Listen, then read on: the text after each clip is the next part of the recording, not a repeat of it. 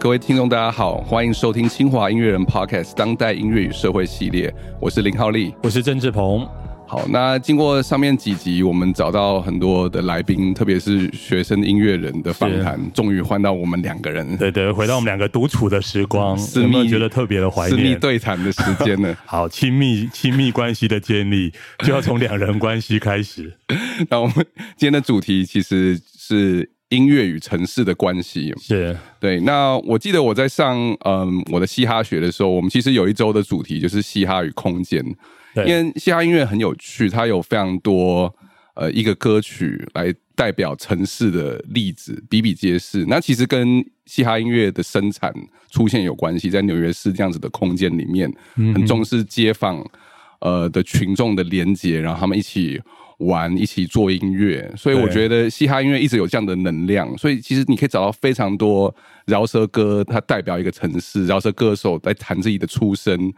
呃，这样子的例子，然后他们用的策略可以是他们自己的生长经验啦，地方的俚语啦，或是在讲那个城市的人才知道的一些地方，嗯，或是一些特殊的声响，嗯，所以有非常多这样的例子。我不知道摇滚乐有没有这样子的状况？摇滚可能，我觉得当然都会有一些，毕竟流行音乐跟社会之间的关系非常的密切。但是如果要谈到单一的城市产出单一的乐风这件事情来讲的话。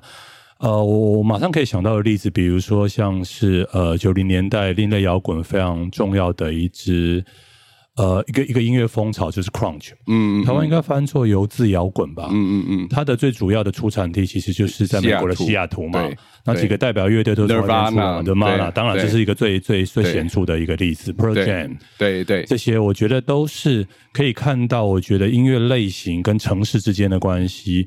那除了美国之外，其实英国当然也有嘛。比如说，Manchester 是一个非常重要的英国，嗯，呃，音乐的重镇，嗯，对。从七零年代，比如说那个时候的呃朋克，嗯嗯，到后朋克，比如说 Joy Division，嗯嗯，对。然后八零年代的 Smith，嗯哼，他们玩新浪潮，然后一直到八零年代晚期的 Stone Roses，嗯，Happy Mondays，嗯哼，这些所谓的呃，把摇滚跟独立舞曲。嗯配合药物结合在一起的这一种，我觉得呃，他们把就是这种这种，我觉得蛮有趣的。就是说，这种音乐本身来讲的话，它的确会反映那个城市当时候出现的一些状况。比如说，我提到说，其实，在八九零年代的时候，其实药物的文化在英国其实非常非常的盛行。那 Manchester 就是一个呃使用药物非常多的一个城市，对。那音乐人当然也都使用了非常非常多的药物，所以原本玩摇滚的这一些音乐人，因为接触到药物，接触到电子舞曲，把这三者其实就结合在一起。嗯，所以 Manchester 那时候其实有有另外一个封号叫 Manchester，大家都疯了，嗯，都在跳舞，都在嗑药，都在玩音乐。啊，当然 Manchester 呃 Manchester 后来的话，九零年代一个最重要的代表乐队就是 Oasis，嗯。我觉得绿洲乐的，对对对，所以你可以看到一个城市里面，它其实孕育出来非常多音乐人，然后这些他们在每个年代可能都会有自己属于那个时代的音乐的风格，但这个风格本身来讲的话，其实是会演变的。那我觉得这演变可能多少也可以看到一些城市演变的轨迹。对对，在美国的饶舌的话，当然最显著的就是东岸、西岸的曲风的分类，然后分别是以纽约市跟洛杉矶。为中心，然后那个他们的音乐类型也非常的显著。就是东岸的话，然后我有听过一个说法，其实也跟他们城市的呃，比如说呃，它结构有关系。因为在纽约市里面，大众运输比较发达，电车、他们的地铁，所以他们的反映在他们的饶舌上面，就是嗯，他们比较怎么说呢？比较比较没有那种。与这个比较相对的是西岸，他们洛杉矶，他们可以坐开着车，他们坐他们的 low rider，然后在在海边公路上面驰骋，所以反映在那个音乐上面就非常的不同。那么东岸的饶舌就是比较怎么说暗重，然后甚至可以说阴沉，那西岸就是比较 chill，比较，然后他们节奏也比较慢，所以确实城市。确实可以反映在不同的饶舌或是音乐的风格上面。你刚才提到这个，我突然想到了，比如摇滚乐最明显的例子是加州所谓的冲浪摇滚，对对，没有错，对对对，那个就不会发生在东岸。对啊，对啊，东岸东岸跟西岸就没有那种感觉，而且东岸跟西岸常常互相不对盘。嗯，就是喜欢东岸的人，可能喜欢美国东岸，就不会喜欢美国西岸。对，他们有这样的一个一个落差在那边。音乐音乐性应该也会有差别。然后有时候不只是在他们的歌词或是歌曲的主题上面，对，有些会他们用一些特殊的声响。比如说，我能想到的例子就是在呃湾区 Bay Area 旧金山奥奥克兰那边也有一种饶舌的风格。是呃，那它的风格非常显著。其实你听它的节奏或是音乐就可以知道，它有一个很特别的短腰。这个短腰是怎么？对对，就是一种 特殊的声响。呃，有一种说有一种，它有个名称啊，叫做 Bay Area Hi-Fi。OK，其实就是反映一种 Hi-Fi 不是高传真的意思吗？没有 H Y P H O P H Y 哦，OK 我我不知道这是什么的缩写，可是用来形容那样子的音乐类型，有点很很脏那种感觉。对啊，呃，可是那就是反映那个弯曲的饶舌的一种很很显著的一种音乐的声响。是是是，我觉得这真的是蛮有趣的。城市跟音乐之间的关系应该是非常密切，特别是我们两个。都曾经到国外去念过书嘛？对，去念 PhD 的时候，对对对，我知道那个浩利是在 Pittsburgh。我是二零零六的时候去匹兹堡念书的。OK，我我比较早一点，嗯，对，就显现年纪的差别了。我是两千年，我我是到 Boston 去念书。嗯，对对对，所以我觉得我们好像也可以从这个角度来稍微看一下，比如说我们自己生活好几年的城市，对，就是 Boston 跟 Pittsburgh。对，当然，我觉得可以来聊一下，说那个。我们看到什么样当地的这一些音乐的场景？那这个音乐场景可能是因为什么样的因素而发生的？然后它有哪些重要的音乐人或者是音乐表演场地等等相关的东西？好，你要先说一下吗？对，其实我那时候在选博士班学校的时候，也有在选，比如说那边的城市的运动球队啊。OK，好，音乐当然也是考量的范围。是，那你就是去读书了，已经很辛苦了，当然是也希望能够。好好的享受体验一下那边的音乐啦，或是美食，OK，或者是别的主题了啦。好好，那美食波洛克才会讲这个东西。我匹兹堡，匹兹堡其实很有趣。呃，它其实我到了之后才知道，它有很丰富的爵士音乐的传统。对，那事实上，匹兹堡大学本身，呃，特别是它的音乐系，有一个爵士很有名的爵士乐手。嗯，不过他在二零一八年的时候过世，叫 Nathan Davis，呃，萨克斯萨克斯风萨克斯风手，OK，呃，同时也是在匹兹堡大学的音乐系教书。那其实我那时候当然就去那边念呃人类学博士班，可是我第一年最常跑的其实是音乐系，我在那边有修呃民族音乐学导论，还有非裔美国黑人音乐。对，因为我那时候其实想做我我的人类学的研究，其实想做音乐方面啦。后来后来题目就换了。不过那时候我很很常跑音乐系，嗯，都会跟那边的人混，然后也知道了从也也知道了这个对呃匹兹堡大学主办的呃爵士音乐 seminar 非常有名，从六零年代就开始，OK，就是由那位 Nathan Davis。主导的，嗯嗯嗯然后我第一年其实就参加了这个爵士音乐季，然后会邀请非常多知名的呃爵士乐手或是在地的。我后来才知道，其实有很多著名的爵士爵士人，比如说鼓手 Art Blakely，OK，或者是吉他手。Jazz Messenger，对，爵士信才，对对对对。对，有有有在听哦，不要这样子，对对对对对，还有一个混还是还是要有些资本，还有一个吉他手叫 George Benson，还是哦，George Benson 非常有名，六零年代就开始出对。吉吉呃吉他爵士相关的专辑，都是都是匹兹堡出身的 OK 爵士乐手，所以蛮有趣的，很精彩，在两三天的这样子的一个活动，然后匹兹堡其实也有蛮显著的非裔美国黑人的社群。然后你可以看到爵士跟跟非裔美国黑人社群的连接，当然就是非常紧密，有这样子的历史的连接。所以你可以看到很多的这样子的呃群众社群来来参与这个活动，非常非常精彩，非常热闹，整个城市都动起来那样子的感觉。对，因为我觉得听刚才浩利提，就是 Boston 其实爵士乐蛮发达的，特别我觉得呃台湾应该有很多人知道这一个。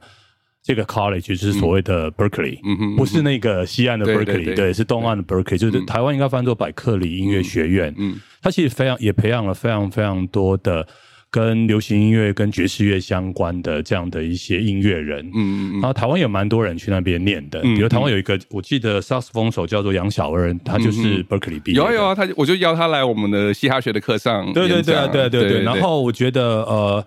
整个西洋的爵士乐的发展，也有几个很有名的音乐人，其实是从呃 Berkeley 出来的，比如说呃非常有名的钢琴大师 Kissy Jarrett。嗯哼嗯哼，对对对，我觉得听爵士乐大概你很难跳过，跳过这个音乐人。那后来其实他大概一辈子有大多数的时间都是在呃欧洲德国这个 ECM 这个音乐厂牌发行很多的独奏嘛，然后。呃，双重奏、四重奏，甚至它跟古典乐其实也非常非常扯上关系。除了他之外，另外一个很重要的铁琴手 Gary Burton，嗯哼哼，对他其实也是 Berkeley 出来的。嗯嗯，啊，另外一个萨斯风手呃 Joe Lamano，嗯，对他出了非常多非常知名的，我觉得爵士乐的专辑。对，就是说你可以看到说，我觉得好像 Boston 跟 Pittsburgh 这个城市，其实爵士乐一直是一个蛮重要的血脉。对。但我觉得它的形成的因素可能不太一样。对，因为匹兹堡毕竟是在中西部的城市，它其实一直都远离中心。对，然后再加上以前是工业城，所以我觉得那种音乐场景跟跟气氛，我觉得比较没有像，比如说以纽约市来讲，比较没有那种嗯，很我就是要有很精致，然后我是历史起源地的那种。那种尊贵的感觉，它它并不会给人这样子的气氛，反而反而是很很热闹，然后很很丰腴这样子的感觉。因为 Boston 我觉得也可以说学院派嘛，因为 Boston 毕竟是大学城，是是是，哈佛啦，对对对，因为 Boston 中间有流一一条河经过嘛，叫 Charles River，对，然后两岸其实就基本上很多大学，嗯嗯，对，像 MIT 跟跟那个 Harvard 就是在 Charles River，Charles River，如果你往海边流的话，应该是右边吧，如果没记错的话。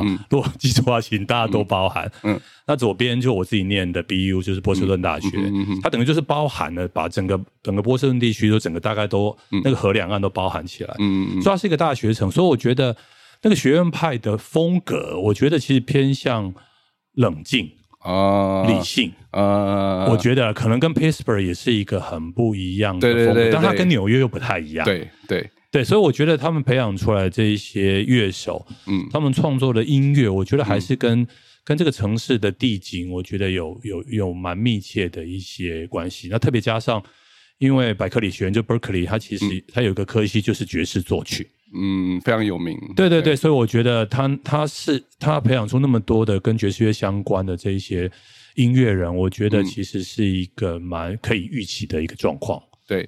我，你那时候有参加一些类似的这种，比如说音乐季啦，或者是。像我刚刚讲的匹兹堡的 Jazz Seminar 这样子的活动，我觉得波士顿的音乐季比较好，它的表演场所非常多。嗯，我我自己可能我自己，因为我现在我我从以前都不是很喜欢去人多的地方。哦，是啊，所以我都我都常跑的是一个比较小型的一些表演的场地，小酒吧啦，对对对，比如说唱片行啦，对对，就是离离我住的地方最近的那边有一个 Boston Boston 蛮蛮历史悠久的呃小的表演场地叫 Paradise，嗯，对他就会邀请非常多的独立音乐人，嗯嗯嗯。到那边去做表演，比如说我听过呃 The Verve，我不知道浩利知道这个神韵乐团，就九零年代英伦摇滚非常重要的一个乐团，他们有一首歌就非常有名，叫做。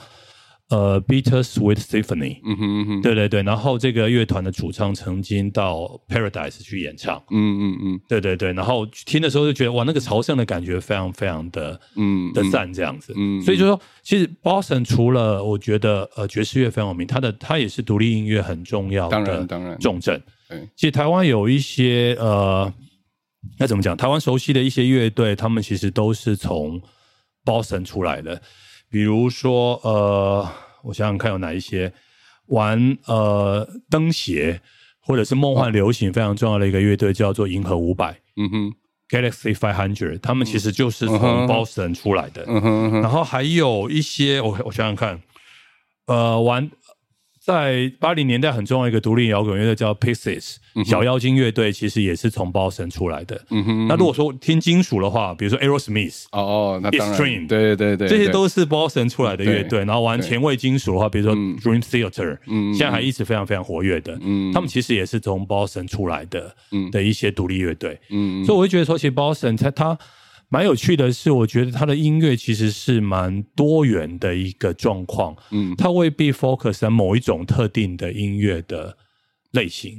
对对对，所以，我我猜可能因为它是大学城，然后我觉得学生其实也来自四面八方，我觉得带带进了很多他们原本家乡或者原本熟悉的这些音乐的类型的养分，然后进到这个城市。它也是一个族群非常混杂的地方嘛，所以我觉得爱尔兰裔的这个音乐传族族群音乐传统，我相信也是很丰富。对对对，这个会是其中的一一部分这样子。所以我觉得这个是一个可以看到，我觉得 Boston 其实多元音乐性格的一个地方。嗯嗯。你刚刚讲的就是在地方上的一些小空间，对对对，我其实也有在匹兹堡有类似的例子，在嗯匹兹堡有一个算是有点恶名昭彰的地区，叫做呃 East Liberty，就是当然就是非美国黑人为主，然后当然也是因为结构上面的问题，所以那边一直有着治安非常不好的这样子的一个呃名声。那其实，不过现在已经都被那个就是市生化了啦，所以那边也建的非常就经过都市改造。不过在当时，其实还是你到了匹兹堡，大家都会说不要乱去那边。那我有一次看到有一个嗯，就是音乐表演的一个传单，然后是在 East Liberty 的一个酒吧，嗯，然后有几个饶舌团体会在那边表演，然后我我就还还蛮兴奋，想体验一下。就自己亲身自己过去，然后已经已经做好了可能会被抢的那种心理准备。对啊，对啊，就到那边其实还还还蛮有趣，而且我发现是在 East Liberty 的一间酒吧，是呃叫做 Shadow Lounge，不过现在已经收掉了。然后呃，就没想到是一个有点像他们黑人民权运动的一个集会。OK，而且领领导的是呃 Fred Hampton Jr.，就是他的爸爸就是 Fred Hampton，就是年纪轻轻在芝加哥就被。呃，被被警警方刺杀，然后之前有个电影，其实在讲他爸爸的的故事的，然后是他的儿子 Fred Hampton Jr. 在带，然后对，然后现场就是通都是黑人，然后我是我是唯一的唯一 唯一的唯一的唯一的亚洲面孔在在下面，然后我就立刻被被被试出来了，我还记得主持人就在那边讲说，黑人应该要团结，然后。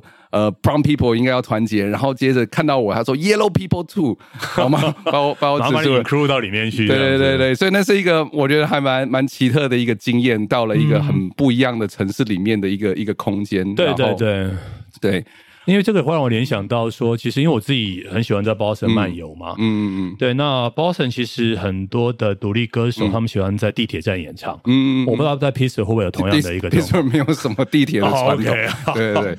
对，那我在那边认识一个，我们的桥很多了。对，OK，我这边认识一个歌手叫 Mary Road。嗯，对对对，他很喜欢在地铁站就拿了一把一把吉他，其实就是就是演唱嘛。嗯嗯，对，然后他自己也会自己录制一些专辑啊，就唱完之后就我就会去前面可能投个五块钱，然后就可以拿走他的录的专辑。嗯。那后来就是查了一下他的身份，才知道他其实是一个非常非常在美国非常知名的独立乐手。嗯嗯，而且他跟我们刚才提到不是提到德玛娜吗？对对对，对 k i r k o b a n 不是很早就过世了吗？对，他就是这个 Mary Lou Lord 跟 k i r k o b a n 跟他的太太就是 Courtney Love。对对对，他们曾经有一段三角关系的爱恨情仇的内容，我不是那么清楚了，对不对？但 Anyway，就是我我提到说，其实 Boston 其实，在我觉得就是在生活空间里面来讲，有很多其实是你可以看到很多的音乐人，他可能就找一个场地，对他可能就开始唱起歌来，对对，所以我觉得这个是我我觉得可以回应到一些我觉得音乐跟空间之间的关，因为 Boston 其实是一个。它生活感很强的城市，嗯嗯，有河嘛，然后地铁其实也不复杂，嗯，那有很多可以走路的一个地方，嗯，所以我觉得那个历史又悠久，对对，我觉得比较闲散的一个感觉，所以我觉得会有很多的独立歌手，他就拿了一把吉他，在在某一个一个地方就开始唱起歌来，嗯嗯。对对对，我觉得这个跟包跟 Pittsburgh 可能又不太一样。匹兹堡的感觉就是它以前就是钢铁城嘛，当然现在已经都市已经转型了，不过那个钢铁城的意向还是还有劳工阶级，对，呃，蛮广大的非裔美国黑人的社群这样子的呃性质，我觉得也都相当程度的反映在他们的音乐上面。对，嗯，如果说要找到一首最能够代表匹兹堡的歌，我不知道博博士呢应该有非常多的选择。那匹兹堡的话。呃，我会讲说是在二零一一年有一首非常著名的饶舌歌，叫做《Black and Yellow》，Wiz Khalifa 唱的，嗯，黑与黑与黄。然后，嗯，那说到 Wiz Khalifa，他现在其实是非常非常知名的饶舌歌手。那在二零零六我去匹兹堡念书的时候，他其实才刚出道。对，然后那时候他就有在跑一些大学场的的表演。那时候我就看到他，就想，嗯哼，这应该不会成气候吧？这应该没什么发展的潜力。没想到二零一，他因为这首歌就一炮而红。OK，然后呃，在全球其实这这首歌都非常非常。他谈些什么样 p c e b o 的内容？呃，其实他如果你仔细。看他的歌词，其实并没有特别强调匹兹堡的一些特别的呃呃呃事物，可是光是那个副歌，那个一再重复的黑与黄，black and yellow，black and yellow，OK，其实就反映了这个城市，因为第一。匹兹堡的呃球队，他们的颜色都是黑色与黄色。那另外呢就是我刚刚讲到匹兹堡，匹兹堡也是被呃三条河包围环绕的一个一个城市，它所以它的桥特别多。OK，事实上，呃，我不知道你有没有看那蝙蝠侠的那个诺兰版蝙蝠侠的最后最后一集，那是什么？嗯，The Black The Dark Knight Rises，OK，就是在匹兹堡拍的，然后里面有非常非常就就。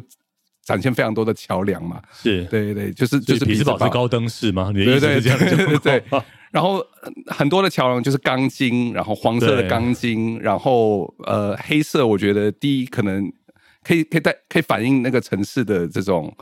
钢铁城的过去，嗯，我不知道跟空气污染那样子的阴暗的意象有没有关系，嗯，或是很连呃，这个意象也连接这个城市的我刚刚讲到的非裔美国黑人社群，对，所以 Black and Yellow 这样子的副歌一出来，整个整个城市的画面就整个活过来了，嗯，就仿佛这个城市是有颜色的，嗯嗯嗯嗯，就是黑黑色跟黄色，然后对。这首歌就抓住了这样子的感觉，当然他在歌里面还是有讲一些。呃，这个在这个城市居住的人，呃，会会知道的事情，比如他他的呃读的高中啦，OK，或是一些邮递区号啦，对，饶舌歌手最喜欢调邮递区号，像他们的饶舌歌手最喜欢第二次了，所以应该是非常重要的。一六一六木栅 就是一个很重要的邮递区号，所以这是这是匹兹堡的状况。是 Boston，我觉得我比较难想出比如特别的歌曲去代表他，我只知道有一个波士顿。乐团了，嗯，在六零六七零年代崛起于 Boston，然后他那个团名就叫 Boston 这样子，这是我 唯一知道的的状况，非常的直截了当，对对对对对，但我觉得这个是是蛮好玩的一个一个一个情况了，嗯，对，而且其实因为我们今天谈的是 Boston 跟 Pittsburgh 嘛，其实不止这个，我们因为我们两个都是台中人，对对，如果回到台湾的话，其实台湾的一些城市。可能也也有一些，我觉得我们可以去谈城市跟音乐之间的一些关系嘛。对，很有趣。你这样子讲，因为我在台中出生长大，不过因为我爸妈都在东海大学教书，所以我基本上是在呃大学来台北念书之前，通常都是在东海大学的红围墙里面，是没有没有太多机会跟这个城市接触。对，因为在里面其实就生活就自给自足了。对，所以其实我当然东海东海那附近也有自己的一些音乐场景，东海知音唱片行啦，哦，在东海别墅那边都已经关的非常。东海知音还是我朋友哦，真的吗？对，不是他开的，但是他里面当店员当非常非常久这样子。那些是我以前就在东海长大比较常跑的音乐场景，可是，在在城市里面。我反而比较没有那么紧密的的连接，嗯，我不知道你，所以那自然跟那边的那种台中的音乐场景，我其实并没有那么的熟悉。是因为我我自己离开台中也算蛮早嘛，因为等于九零代初期就已经来台北嗯念书了，嗯，对。但是台中其实如果说你要说音乐场景的话，比如说音乐集散地逢甲那边是一个很重要的区块嘛，对对对，因为那时候有所谓的逢甲铁三角嘛，几间重要的唱片行啊，比如说。大众。啊，对，好怀念，对对，在那边买了一堆 CD，是是，我还会去那边订国外，而且那个时候的唱片行都是可以到三楼哦，对，三层楼哦，现在不是挤在一个小空间这样子，是三层楼，然后那个大众的对面，我记得没错的话，应该是台中的一间唱片行，叫做学生之音，嗯，也是三层楼，有有有去过，对，然后更靠近逢甲那边有所谓的格莱美。嗯嗯嗯，对，就是这三间其实叫做冯甲的铁三角嘛。嗯嗯嗯，对，就那时候其实唱片行在那边都非常非常的多。嗯，那呃，我知道如果说要谈城市跟音乐的话，可能大家如果上网去 Google 一下，大概都一定会看到说，其实台中曾经有一段蛮辉煌的朋克摇滚的一个时光。嗯。大概是两千年到两千零五年左右这一段时间，嗯那个时候其实有一个所谓的帮派，也不是帮派，玩乐团的一群人在一起，叫做他们成立一个呃一个类似像像公社的组织，大家一起吃饭，然后一起一起分享食物、分享音乐、分享他们关心的这一些东西。就是被人帮吗？就是被人帮，没错。那那时候就是玩整个朋克摇滚嘛。嗯嗯。那台台中为什么会跟朋克摇滚？我觉得可以挂上或者扯上关系，很重要。其实台中也是一个工业城市。嗯哼嗯哼。它不像台北是是商贸嘛？对。那高雄是重工业。对。那台中其实是中小的企业的制造业很重要的一个一个一个发源地。嗯，对对对。然后那个那个那个发源地本身来讲的话，其实八零年代九零年代初期，因为整个台湾的资本开始外移嘛，嗯，对，所以其实这些中小企业在台湾中的中小企业，其实也开始纷纷外移到可能南向或者是到中国去了。嗯嗯嗯。所以其实，在是台中的制造业在两千年左右，我觉得其实是处在一个比较萧条的一个状况。嗯，那也意味着其实这个城市的失业率，特别是青年的失业率，可能会开始往上提升。嗯嗯嗯。那朋克摇滚一开始其实是从七零年代晚期在英国成为为风潮嘛。那时候也是也是因为整个英国的经济状况不是那么样的好，对对，然后整个青年失业率提升，所以让朋克摇滚有了一个滋生的一个很重要的养分。对，纽约的朋克也是在类似都市转型的背景里面出现的。对对对，所以那时候七零年代晚期，像 The Clash 那些都是所谓的工人阶级二代出来玩的这样的一个乐队嘛。对，那回到台中。整个废人帮的几个重要的乐队，他们玩朋克摇滚，我觉得也是在那样的一个风潮之下，其实开始兴起。嗯，几个重要的代表乐队，比如说无政府乐队，对，对他们出了一张专辑叫做《Anarchy in Taiwan》，其实就是要向那个了 s e s p i s t o l 的《Anarchy in U 的 UK》其实致敬嘛。嗯，所以你可以提到说，那种无政府主义，他们希望能够回到一个不受资本规训的这样的一个生活方式。嗯嗯，我觉得这个是一个很有趣的在。台中曾经发生过的这样的一个音乐场景，只是那个时间其实并没有嗯。持续非常长的一段时间了。嗯，但是在那个废人帮里面有一个乐团，最后嗯。就存活下来，除了几个知名，比如无政府、复制人、神经乐队、嗯混乱之岛，嗯。这些乐队之后，还有一个这些乐队最后都都都都解散了。嗯，就有个乐队存活下来，嗯，然后还成为是台湾非常当红的一个朋克摇滚的一个乐队。嗯，我不知道浩利知不知道这个乐队，就是灭火器。啊，当然啦，对对对，因为杨杨杨大正就是在飞人帮里面，其实其实出生的，对。